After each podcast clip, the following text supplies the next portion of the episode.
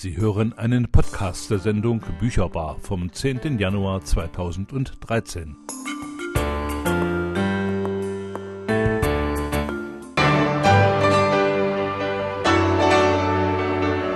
Bücherbar, das Autorenmagazin von Radio Funkwerk. Was Thüringen schreibt, liest und hört. Eine Sendung von Richard Schäfer.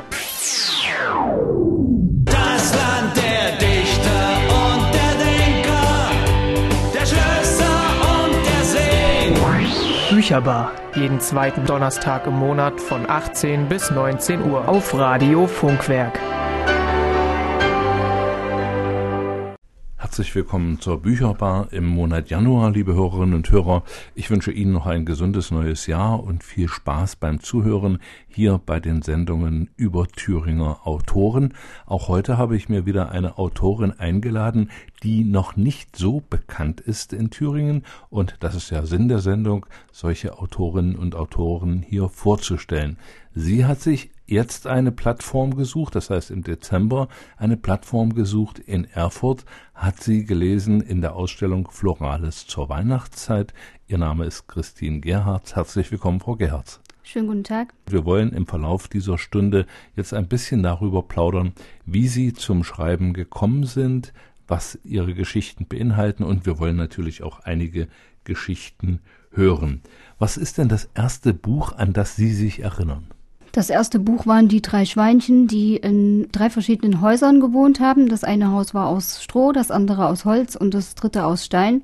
Und der böse Wolf hat eben versucht, die Häuser wegzupusten und hat es bei den ersten beiden auch geschafft. Und dann sind die Schweinchen halt alle drei zusammen in das Steinhaus gezogen und das hat der Wolf halt nicht geschafft, weil er geplatzt ist. Also ein Kinderklassiker quasi. Diese drei Schweinchen haben also viele Kinder gern gelesen. Äh, welches Buch haben Sie denn zuletzt gelesen? Ich bin gerade noch dabei bei dem letzten. Das ist von Axel Brauns und das ist ein ähm, Autist und der schreibt über sein Leben. Das Buch heißt Buntschatten und Fledermäuse. Sie haben in Ihrer Vita geschrieben, dass die, äh, das Interesse für die Literatur im Deutschunterricht geweckt worden ist. Wie ist das passiert? Genau, also ich habe schon in der ersten Klasse das Schreiben so toll gefunden und ich war immer ganz verrückt darauf, wenn ich ein neues Heft angefangen habe, dann ganz ordentlich zu schreiben und dass das alles gut aussieht und ähm, Rechtschreibung hat mir auch nie Probleme bereitet. Und ich hatte auch eine tolle Deutschlehrerin. Mir hat das einfach immer ganz viel Spaß gemacht, diese Deutschfächer. Und Literatur, als das dann kam, besonders. Also ich habe super gern Aufsätze geschrieben. Ich habe ähm, ein Bild gesehen und konnte eine ganze DIN A4-Seite interpretieren über dieses eine Bild. Und das ist mir alles immer leicht gefallen. Also es lag wahrscheinlich schon in meiner Wiege, dass mich das interessiert. Gibt es da in der Familie erbliche Vorbelastung? Ja, meiner Mutter geht es ähnlich, aber sie hat nie was veröffentlicht, aber auch einiges geschrieben. Welche äh, Schriftsteller sind denn Ihre Vorbilder? Ich finde die Geschichten von Astrid Lindgren sehr schön. Die Kinder aus Bullabü oder ähm, Lotta, das sind so sehr schöne Sachen, die auch meine Kinder kennen. Und da geht es viel um die Natur und dieses leichte Leben, wie die Kinder halt so sind. Ja, sie, sie leben halt so unbeschwert in den Tag hinein und sind fröhlich und sind halt charakterlich halt so, wie sie halt sind, also ohne da irgendwo verbogen zu sein, also sind halt ganz realistisch und authentisch. Können also auch in den nächsten 10, 20 Jahren noch Klassiker für Kinderbücher sein. Soweit das mal, Frau Gerhardt. Wir machen jetzt erstmal eine kleine Musikpause und dann steigen wir weiter ein in das literarische Schaffen von Christine Gerhardt, die heute Gast in der Bücherbar ist. Bücherbar, das Autorenmagazin, stellt neue Thüringer Literatur vor. Gast in der Bücherbar ist heute Christine Gerhardt, die bisher ein Buch herausgegeben hat, aber vermutlich noch ganz viele in der Schublade hat, denke ich mir. Sie hatten irgendwie einen Anlass, anfangen zu schreiben, weil seit ihrer Schulzeit haben sie offensichtlich nicht mehr geschrieben. Was war der Anlass?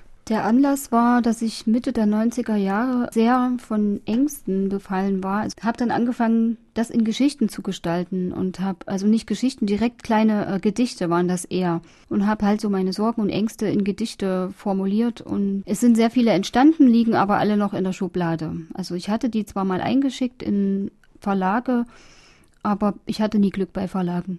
Gut, das ist ein schwieriges Unterfangen. Ne? Die Verlage werden täglich zugeschüttet mit Ja. allen möglichen Angeboten, müssen dann sehen, was passt in ihr Repertoire so rein und Genau. lehnen dann ab. Aber das Schicksal teilen ja alle Autorinnen Richtig. und Autoren, dass sie Dutzende Versuche gemacht haben. Mhm. Was waren das für Ängste?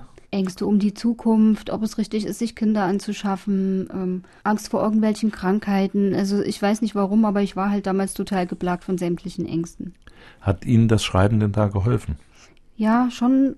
Ich habe es sozusagen von mir geschrieben, aber als dann die Kinder da waren, einige Jahre später, hat sich das nochmal wiederholt. Also ich habe da sehr viele Ängste gehabt äh, um die Kinder. Nachdem ich 2010 an Burnout erkrankt war, habe ich das dann sozusagen mir wieder von der Seele geschrieben, indem ich angefangen habe, Geschichten zu schreiben für Kinder. Und dann kam noch ein Aspekt dazu. Ich wollte halt gern, nachdem ich nun selber Kinder hatte und wusste, wo Werte und Grenzen teilweise auf der Strecke geblieben sind, habe ich dann versucht, diese Werte in Geschichten zu packen und für Kinder kleine Botschaften zu verstecken in den Geschichten.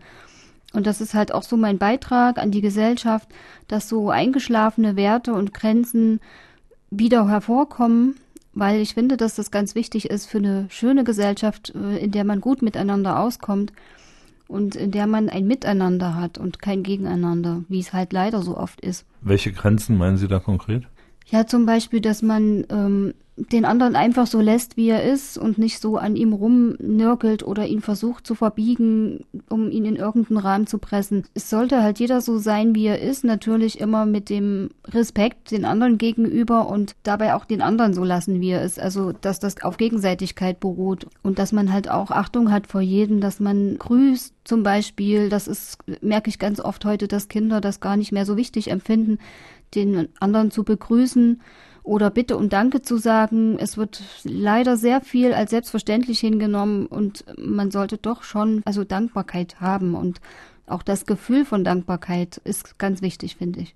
Haben Sie diesen Werteverlust in der Gesellschaft während Ihrer Krankheit besonders stark empfunden? Nicht nur in, während meiner Krankheit, auch schon davor. Und allerdings ist es so, seitdem es mir jetzt wieder besser geht und ich eigentlich ja gesund bin, sehe ich alles auch viel positiver. Also ich habe auch meinen Gedankengänge komplett umgekrempelt, habe aufgehört, diesen Ängsten hinterher zu jagen, beziehungsweise haben die Ängste aufgehört, mir hinterher zu jagen. Und ich merke, dass dadurch, wenn man seine Gedanken umstellt, mehr auf positiv, dass dann das Leben auch viel positiver ist und es einfach alles mehr Spaß macht und einem auch viel mehr wieder die positiven Sachen vor die Augen rücken. Warum, Frau Gerhards, haben Sie seinerzeit nicht einen Frauenroman, eine Frauengeschichte geschrieben? Warum haben Sie sich auf Kinderbücher konzentriert?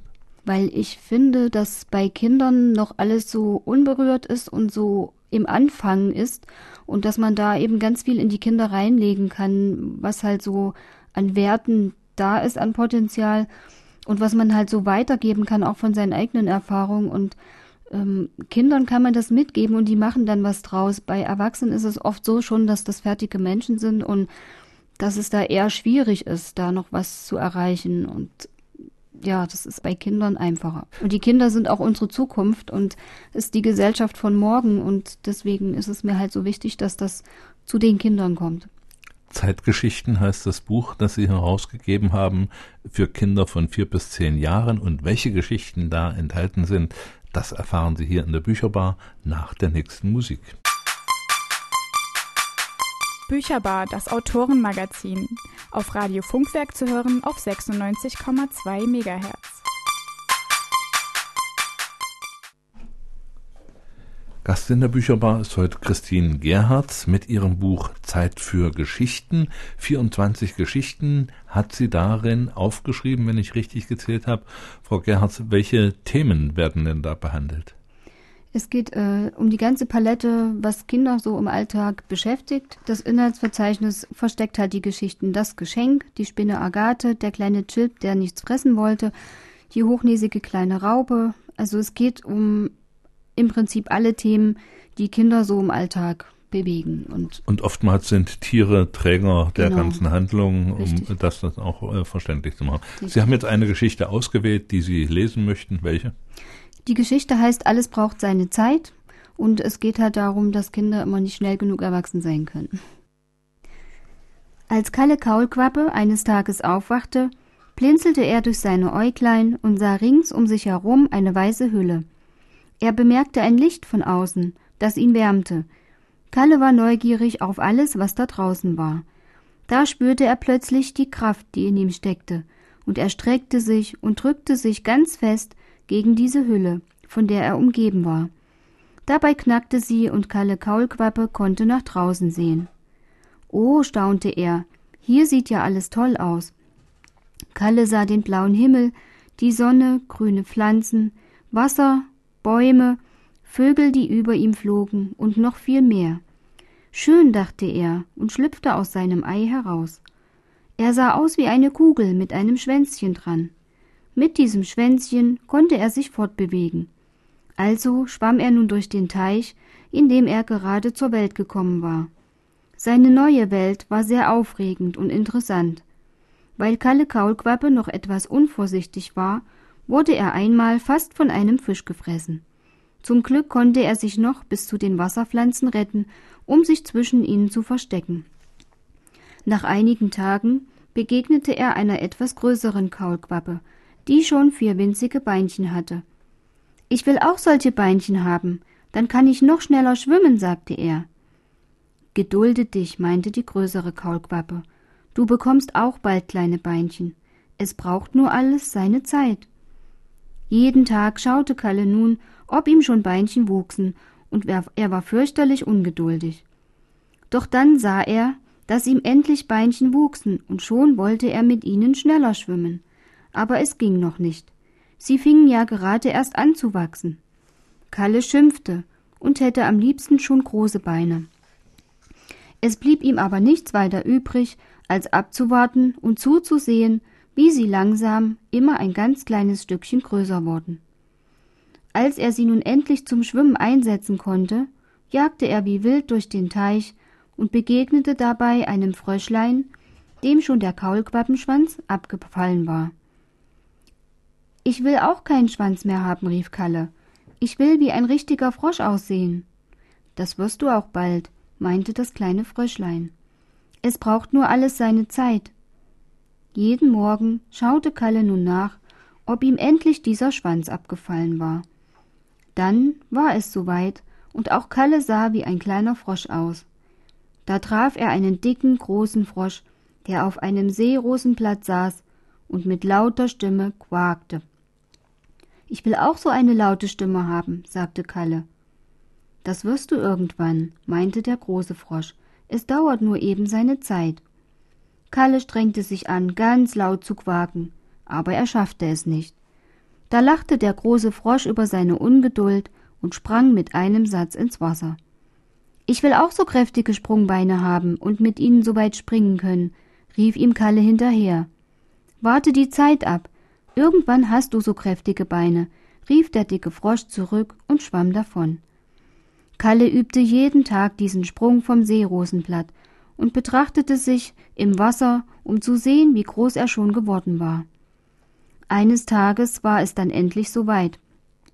Er saß als großer stattlicher Frosch auf einem Seerosenblatt quakte mit lauter Stimme und sprang mit einem großen Satz zum Ufer. Stolz betrachtete er sein Spiegelbild im Wasser und war rundum zufrieden. Eine lange Zeit später, als er wieder einmal mit solch einem Satz zum Ufer sprang, da bemerkte er eine kleine Kaulquappe im Wasser. Staunend sah sie ihn mit großen Augen bewundernd an. Ich will auch so groß und stark werden, wie du es bist, und auch so weit springen können, sagte die kleine Kaulquappe zu Kalle. Kalle schaute sie an, lächelte ihr lieb zu und sagte Das wirst du ganz sicher. Hab nur noch etwas Geduld, denn es braucht alles seine Zeit.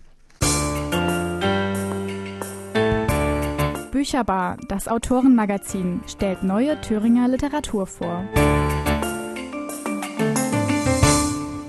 Christine Gerhards ist eine Autorin, die ganz jung auf dem Markt ist, möchte ich mal sagen. Frau Gerhards, wie schreiben Sie denn? Stehen Sie nachts auf? Haben Sie eine Idee oder haben Sie feste Schreibzeiten? Wie ist das bei Ihnen? Es ist meistens ganz spontan und ich habe immer auf dem Nachtschrank einen Zettel und einen Bleistift liegen. Und wenn mir, was auch meistens so ist, abends im Bett, wenn man nochmal so alles durchgeht, wie der Tag so war und die Gedanken dann so anfangen rumzuschweifen, dann habe ich auch meistens die Ideen für Geschichten. Und dann schreibe ich den kurzen Stichpunkt auf den Zettel. Und das heißt noch lange nicht, dass der dann sofort bearbeitet wird. Manchmal liegt er monatelang im, im, auf dem Schreibtisch rum oder im Schubfach. Und irgendwann lese ich mir die ganzen Stichpunkte nochmal durch oder irgendeiner schwirrt mir halt immer wieder im Kopf rum und dann irgendwann ist der Zeitpunkt da plötzlich, dass da draußen eine Geschichte entsteht. Wie schreiben Sie jetzt äh, praktisch, also am Computer oder mit Füller, mit Bleistift? Ich schreibe meistens mit Bleistift die Geschichten erstmal vor und während ich das dann im Laptop eingebe, verbessere ich die Die Wortwahl zum Beispiel, ja. die Wortwahl und auch den Ausdruck. Genau das Wort habe ich gesucht, den Ausdruck. Also weil das ganz oft, wenn man das nur schnell niederschreibt, schon anders klingt, als wenn man das dann halt so schreibt, dass es für Zuhörer eben gut klingt. Frau Gerhardt, wenn man schreibt, dann muss man auch irgendwann mit seinem Geschriebenen an die Öffentlichkeit gehen, beziehungsweise jemanden das vorlegen und sagen, schau doch mal drüber. Wie stehen Sie zur Kritik? Also ich bin sehr kritikwürdig, muss ich jetzt einfach mal so sagen. Ich nehme gerne Ratschläge an und ich mache mir auch richtig Gedanken darüber, wenn mir jemand einen Tipp gibt und äh, bin wirklich dankbar dafür, äh, wenn ich Tipps bekomme und versuche das dann halt mit einzubauen und äh, es gibt auch immer Dinge, wo man sagt, ja stimmt, das hast du nie bemerkt und gerade so äh, der Punkt im Gegenwart und Vergangenheit zu schreiben, man muss ja immer bei einer Strecke bleiben. Also es fällt mir schon oft schwer, wenn ich jetzt im Präteritum angefangen habe zu schreiben, dass man dann immer wieder leicht ins Präsens äh, gelangt. Wer sind denn Ihre ersten Kritiker? Meine ersten Kritiker waren meine Kinder und mein Mann. Und ähm, danach ging das dann halt immer weiter in die Familie raus. Irgendwann habe ich mich getraut, auf Kindergärten zuzugehen, habe dort gelesen und dann waren die Kritiker halt Eltern von anderen Kindern und wobei ich aber sagen muss, dass ich wenig Kritik bekommen habe. Also die Geschichten haben zu meiner Freude sehr großen Anklang gefunden und ähm, die Kinder waren immer total begeistert und ich habe vor allen Dingen von den Kindern auch sehr viel Lob bekommen. Es kam dann eben auch nach und nach immer mehr Eltern, die gesagt haben, auch mein Kind möchte gern so ein Buch und äh, das ist total schön und Eltern, die das dann gelesen haben, haben wirklich gute Kritik abgegeben. Wie stehen Sie denn zu Auftragswerken? Wenn jemand zu Ihnen kommt und sagt, schreiben Sie doch mal eine Geschichte da und dazu. Habe ich auch schon getan. Ich habe zum Beispiel für den für einen Kindergarten im Auftrag eine Geschichte geschrieben, die das Motto gerade hatten, andere Länder, andere Sitten. Und ich habe dann eine Geschichte geschrieben über zwei verschiedene Länder, die ich halt verglichen habe, in Form, dass das halt eine junge Familie ist und der Papa ist da beruflich sehr eingespannt und viel unterwegs auf Reisen. Und immer wenn der nach Hause kommt, berichtet der halt der seiner Frau und dem kleinen Töchterchen, was er erlebt hat, zeigt die Fotos, die Videos und dann unterhalten die sich während des Films und da fragt halt das Mädchen immer, wie heißen denn die Kinder in diesem Land und mit was spielen die denn und was haben die so an und dadurch äh, kommen dann halt so kleine Informationen an die Kinder, wie woanders gelebt wird. Eine literarische oder schriftstellerische Ausbildung haben Sie aber bisher nicht gehabt. Nein, hatte ich nie. Leider. Also jetzt ist es auch so, dass die Zeit dazu fehlt, obwohl immer das noch ein Wunsch von mir ist, dass ich das irgendwann mal nachholen möchte. Ich habe auch schon oft drüber nachgedacht, das irgendwie ähm, abends im Fernstudium nachzuholen, weil da doch viele Sachen sind, durch die man sich, glaube ich, sehr verbessern kann. Also gerade so beim Handwerklichen, da kann man also am Anfang auch viel falsch machen und wenn man da so ein paar Mal Schulungen gehabt hat, kann man sich da doch einiges auch abgucken. Ne? Das ist ja auch äh, Ja. erlaubt. Mit welcher literarischen Figur wären Sie denn gern mal befreundet? Das ist eine schwere Frage, auf die mir spontan jetzt gar nicht gleich eine Antwort einfällt. Okay, dann Als, lassen wir als Kind hätte ich jetzt spontan gesagt mit irgendwelchen Feen und Prinzessinnen, aber so fällt mir jetzt auf Anhieb gerade nichts ein. Welche Szene aus Ihrem Lieblingsbuch ist Ihnen denn immer wieder gegenwärtig? Ich habe zum Beispiel als Kind das Lieblingsbuch gehabt, Anne und Flickerl. Und das ging um ein kleines Mädchen in dem Buch, die hatte eine Puppe, die Flickerl hieß und die hat sie überall mit rumgeschleppt und äh, hat die eigentlich behandelt, als wenn die leben würde. Und dieses Buch schwebt mir eigentlich immer wieder im Kopf rum. Dann hoffen wir, dass Ihre Geschichten auch bei den Kindern immer wieder so im Kopf rumschwirren. Und nach dem nächsten Musikbeitrag hören wir uns dafür noch eine an.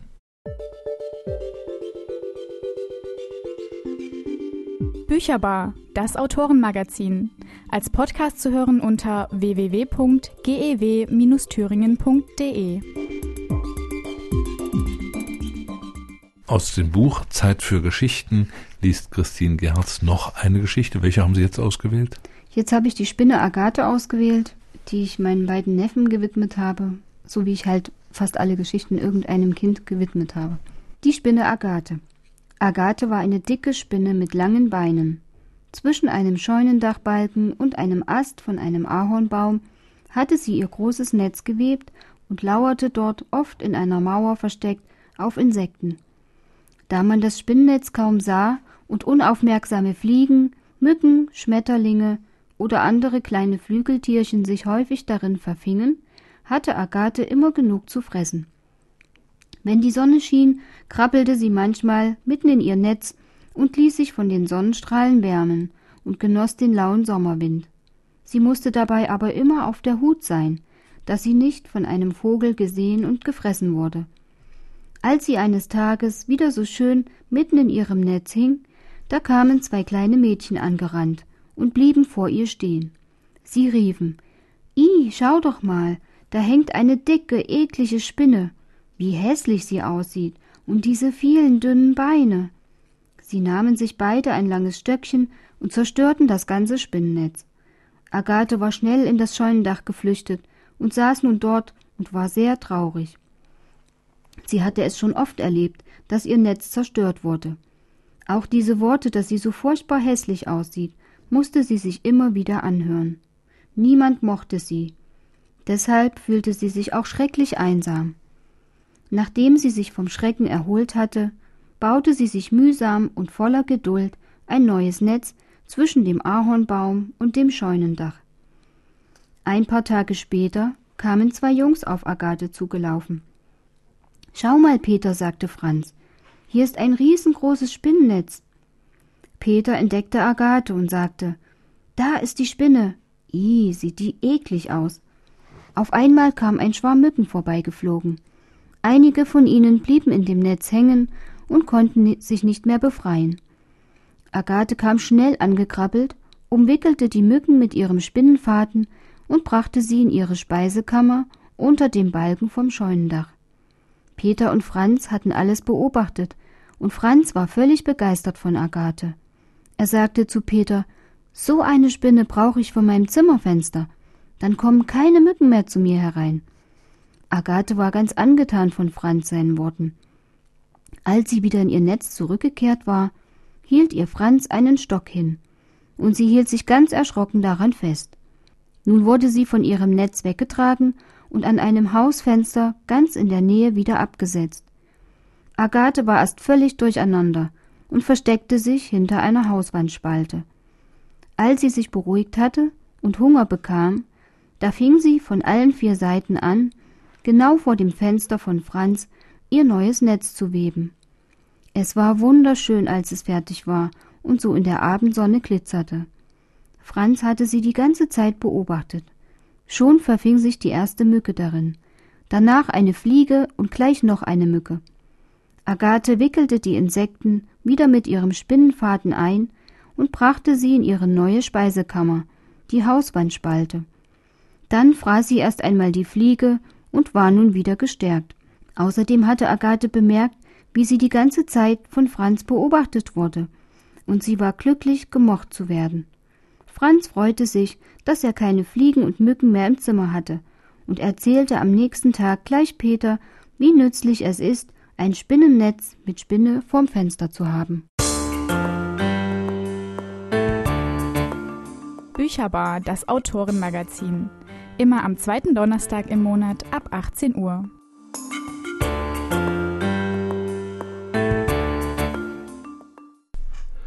Frau Gerz ist heute Gast im Studio, eine junge Autorin hier aus der Nähe von Erfurt, aus Ried-Nordhausen, wir können es ja ruhig sagen.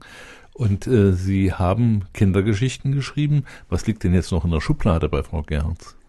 Als nächstes liegt in der Schublade noch ein kleines Buch das sich damit befasst, äh, dass Angst im Dunkeln eben bei Kindern immer wieder ein großes Thema ist. Die Geschichte ist sehr klein und ich bin noch beschäftigt, ähm, die Bilder dazu zu malen. Und die Geschichte heißt das Rosalie und das Glühwürmchen. Die Geschichte soll den Kindern die Angst vorm Dunkeln nehmen und das wird das nächste kleine Buch sein. Als nächstes kleines Buch ist danach gleich noch geplant ähm, das Wiesenfest am Waldsee, das ist so ein kleines Buch, wo es gleichzeitig um Massage geht, wo äh, Kinder in Kindergärten während der Geschichte halt ähm, eine kleine Massage genießen können. Also die, die, die vielen Tiere im Wald ähm, krabbeln halt zu dem Wiesensee und bereiten da ein Waldfest vor. Und währenddessen kann man das mit Massage verbinden.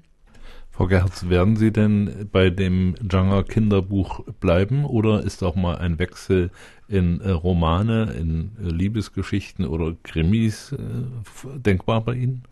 Ist schon denkbar. Ich habe schon oft darüber nachgedacht, ähm, einen Roman zu schreiben oder ich hatte sogar schon mal angefangen, was Historisches zu schreiben, aber da sind die Recherchen so aufwendig, dass das so unheimlich lange dauern würde und dann habe ich das erstmal wieder zurückgelegt.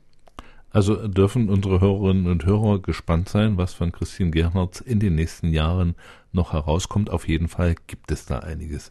Frau Gerhardt, zum Schluss der Sendung habe ich jetzt eine kleine Fragerunde vorbereitet, die so aussieht, ich habe Halbsätze fertig gemacht und okay. Sie sollen den Satz quasi vollenden mit dem, was Ihnen gerade einfällt. Okay? Okay. Auf meinem Nachttisch liegt zurzeit das Buch von Axel Brauns Buntschatten und Fledermäuse.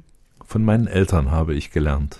Immer Achtung vor anderen Menschen zu haben und dankbar zu sein und hilfsbereit zu sein. Ich würde gern mal einen Abend verbringen mit. Mit David Garrett zum Beispiel. Mit einer Million Euro würde ich. Wahrscheinlich erstmal ganz vielen Kindern helfen, die in Not sind. Zuletzt gelacht habe ich über. Über meinen kleinen Sohn, der ganz oft ganz witzige Sachen sagt und tut. Von meinem Schreibtisch entferne ich als nächstes. Ja, den bröselnden Lavendelstrauch, der schon sehr trocken ist. Und die letzte Frage, wenn Frau Gerhards kocht, dann gibt es? Für die Kinder ganz oft Nudeln, die sie sich ganz oft wünschen, aber ich persönlich mache sehr gerne Salate. Vielen Dank, Frau Gerhards. Danke, dass Sie da waren. Ich wünsche Ihnen viel Erfolg, alles Gute für Sie und wir hören uns wieder. Ich danke Ihnen auch.